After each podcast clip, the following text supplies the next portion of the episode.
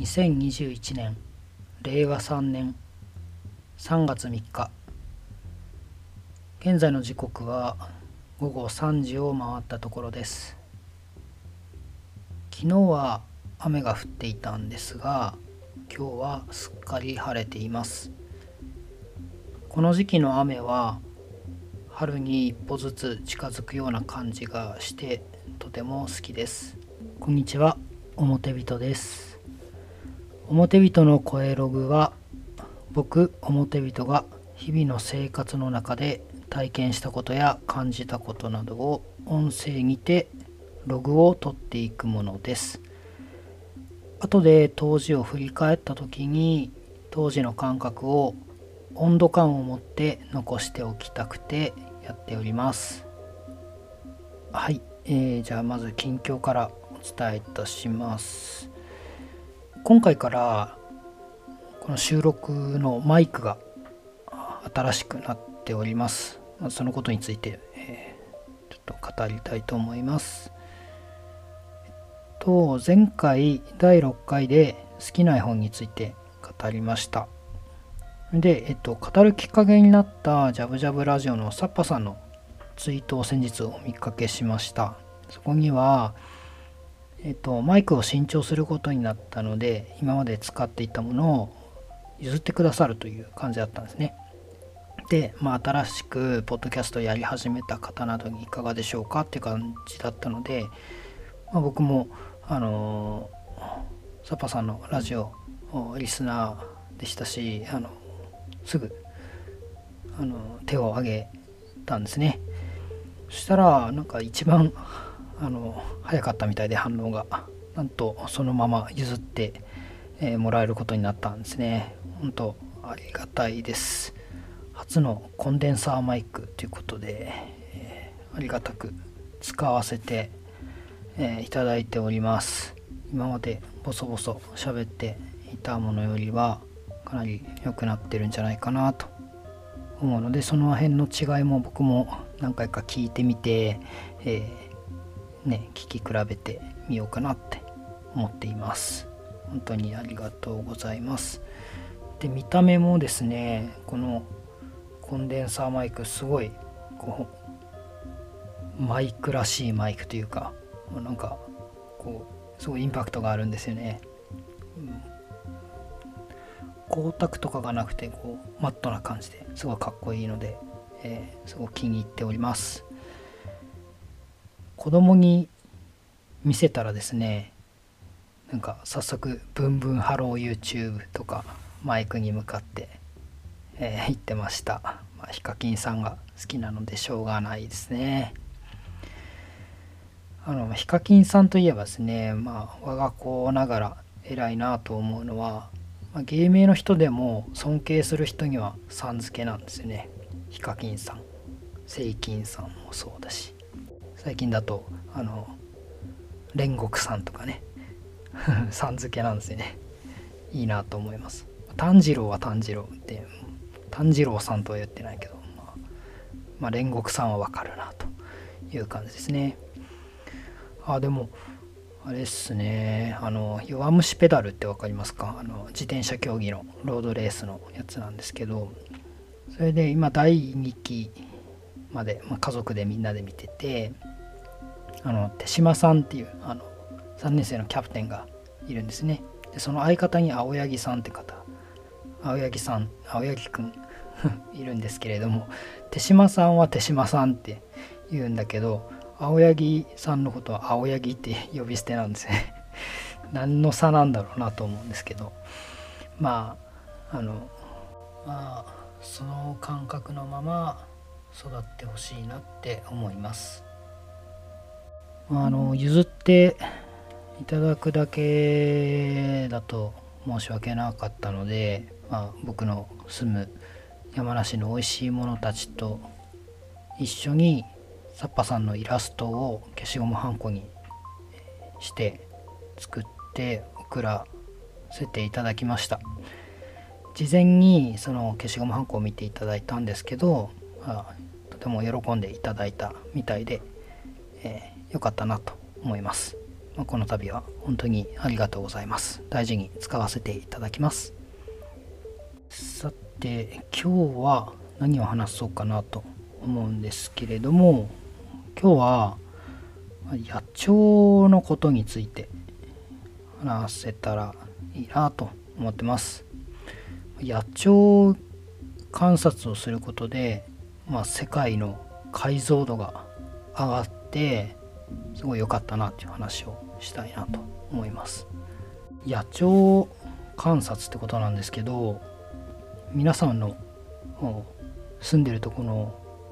周りで見かける鳥って名前わかりますか？まあスズメいますよね。でカラスでしょ、まあ、ハト。トビトンビってみんな言ってますけどトンビシラサギとかそんな感じですかね。僕もまあそれぐらいしか知らなかったんですよね。鳥って。鳥じゃん小鳥じゃんって感じですね。であのまあ結婚する前に、まあ、今の妻と付き合ってた頃に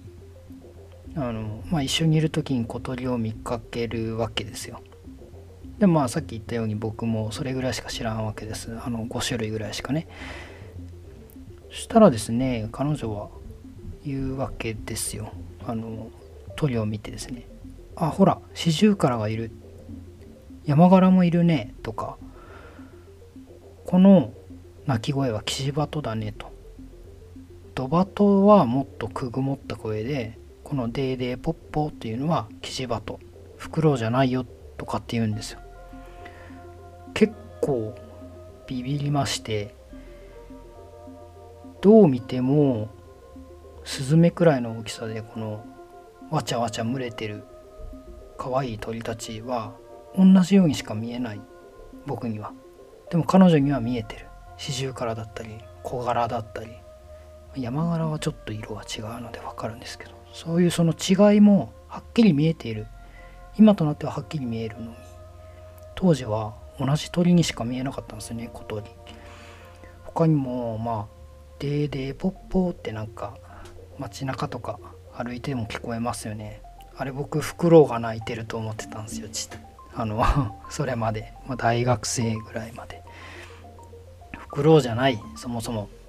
でそもそもフクロウじゃないし鳩も鳩じゃないですね。鳩なんてのないいないんですよ。鳩はちゃんと分類できて少なくとも身近には2種類おるんです。キジバトドバト。ね。聞くとカラスもカーカーって鳴くやつとガーガーって鳴くので実は種類が違う。カラスなんですよ。橋えー、ブトガラスハシボソガラスって。そんなの知らなかったしすげえって思ったんですよね。何それ超面白いって。まああの興味深い旨を伝えるとですね、まあ、鳥っていうポケット図鑑見せてくれたんですよ。学研のポケット図鑑鳥。まあ彼女は、まあ、親の影響でなんと十数年にわたりバードウォッチングを趣味としておりいつどこでその鳥をどういうシチュエーションで見かけたかというのが事細かにあのメモがあの図鑑にこう書き込まれとるわけですよ。中には鳴き声を聞いたっていう記録もあったんですよね。これ見たことになるのって聞いたらいや鳴き声を聞いたっていうこと自体も実は立派な記録なんだよと教わってやこれ全く知らない世界があるぞってなってすごく興味出たんですよね。でですねなんで僕こんな興味が出たのかっていうのをちょっと思い出すと小学6年生の時にあの表人少年はですね任天堂から発売されたポケットモンスター赤緑という、田尻聡さんが制作した偉大なゲームに出会って多大なる影響を受けて育ったわけですね。ポケットモンスターに関してはもう言わずもがなというかあのもう今となってはかなり有名なゲームですけれども、まあ、あのあの世界はまあ現代のような世界観であの野生の動物の代わりに、まあ、ポケットモンスターという種類の動物たちが共存しておって、まあ、あの昆虫図鑑を埋めていくがごとく主人公はポケットモンスターを捕まえてポケモン図鑑をどんどん埋めていく。そして仲間になったモンスターと共に冒険して共に成長して、えー、ケモンマスターを目指す。そういうゲームです。ポケットモンスターのそれらのやってることと十分重なる重なる行為だったんですね。野鳥観察は。当時のポケットモンスター赤緑は150匹150まあ1匹と言われますけれど150匹。まあ、片や鳥日本で見かける野鳥は、まあ、諸説あるようなんですが約600種類らしいんですね。これポケモンの何倍やって思ったんですよボリュームが。これはもうなんかあのー、ハマらざるを得なかったですね。めちゃくちゃこう面白い興味かきたてられる趣味が目の前にあるんだってことでどんどんあのハマっていきましたね。で野鳥も、まあ、生息域みたいなのが存在してここでしか見ることができないここら辺だと見やすい鳥ここら辺にはいないとかいるとかっていうその生息域も存在するしあとはその地域この地域でしか見られない鳥とかもいるんですよ。まあ、の沖縄学生の時沖縄いたんですけど、まあ、そこだと本当赤ひげとかはもうそこらへんにしかいないですね沖縄とか。まあ、あとヤンバルクイナとかも当然そうですねあの辺でしか見ない。えまあ他にもあのなかなか見ることができない希少価値の高い鳥もいるんですよ。まあ、例えば、まあ、夏鳥で赤小瓶っていう鳥がいるんですけどご存知でしょうかね。あのカワセミって分かります？あの綺麗なあの宝石みたいな鳥なんですけどあれのあの 2P カラーみたいなあのいや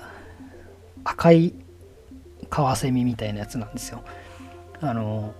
燃えるような赤のくちばしで、まあ綺麗な体も赤ですね、まあ、火の鳥という意味を持つ赤小瓶なんですけど腰あたりに綺麗な青色の羽がちょっとまとまって生えてるとこあってそこは宝石みたいなんですよでこれめっちゃ見たいみたいな感じで僕1回だけ見たことあります鳴き声は結構聞くんですけど1回だけ見たことあってほんと綺麗でしたね。まあなんかそのレアな鳥見つける見つけられた瞬間とかってもうほんと伝説のポケモンみたいですね。だから本当こう体験としてすごい似てるんですよ。で、まあ、なんかそうこうあの野鳥のことに少しずつこう詳しくなっていって、まあ、大体日常にの生活をしていて出会える鳥っていうのが大体分かるようになってくるんですね。その辺を散歩してても何も別に意識しなくても野鳥45種類っていうのはまあ普通に見かけますよね。まあ、スズメもねイエスズメからまあ白石霊だムクドリだヒヨドリだオナガだのですね、まあ、普通に見かけますわね。でまあちょっとした林とか森の中に行ってちゃんと耳を澄ませながら歩くと、まあ、普段でも156種類っていうのは分類できたりするもんなんですそうすると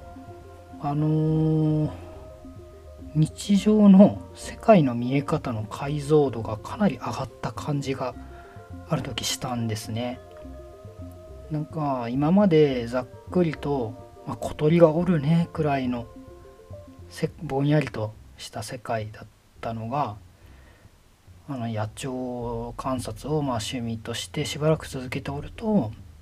まあ、細かく色や鮮やかに、まあ、多様性に満ちた世界みたいなのがあの広がりを感じるんですね。それがただたかだかこう数分散歩しているだけでそういうのを感じられるようになった。これ野鳥を観察する趣味を教わって一番、まあ、個人的には良かったですね。まあもちろんあの解像度の高い世界が素晴らしいことかって言われたらそれはまたちょっと別の話になるかなと思うんですけどその区切りのない世界の方が、仏教的にもこう区分を設けない一つの世界そのものがあるというのを体感できる方が素晴らしいんだとか まあいろいろありますよね。今後はそうですね雑草とかでもちょっとやってみたいなって思います野に咲く花とか木とか当然いろんな名前があるわけですけど僕の中では木だし花々なんですよねまだあの時と同じくらいあの世界が広がってるっていうのもわかるのでちょっと今後せっかくあの自然豊かなとこに暮らしてるのでちょっと手を出せたらいいなって思います。そしてまたあの世界の解像度が少し上がる体験もちょっと今後楽しみだなと思います。皆さんも是非ねあの野鳥って本当に身近な存在なので見分けられると面白いですよ。是非あのやってみてください。あの図鑑なんてね1000円前後で買えるしまあそれ1冊買ってあのいろいろ周りを観察するだけでも全然違うし今だったらあの本当に野鳥の鳴き声とかもネットであの 調べられますしね。あの僕がその野鳥観察やり始めた頃は、まあ、ネットはまあ多少あのー、ありましたけどあの今ほど充実してなかったような記憶なのでやっぱり野鳥の鳴き声とか調べる時は野鳥の鳴き声が収録されてる CD とかで確認してましたもんね。それを比べるとまあ今だいぶ楽かなと思いますね。はいじゃあ今回はこんな感じですね。表ビットの声ログでは皆様の感想や意見などをお待ちしております。あの表ビットのツイッターに、まあ、リプライいただいたりダイレクトメッセージなりでも嬉しいですし「ハッシュタグおもログ」もしくはまあ「ハッシュタグ表ビットの声ログ」をつけてまツイートなりしていただくと私が喜ぶのでどうぞよろしくお願いします、はい、では今回も聞いていただいてありがとうございました表人でした。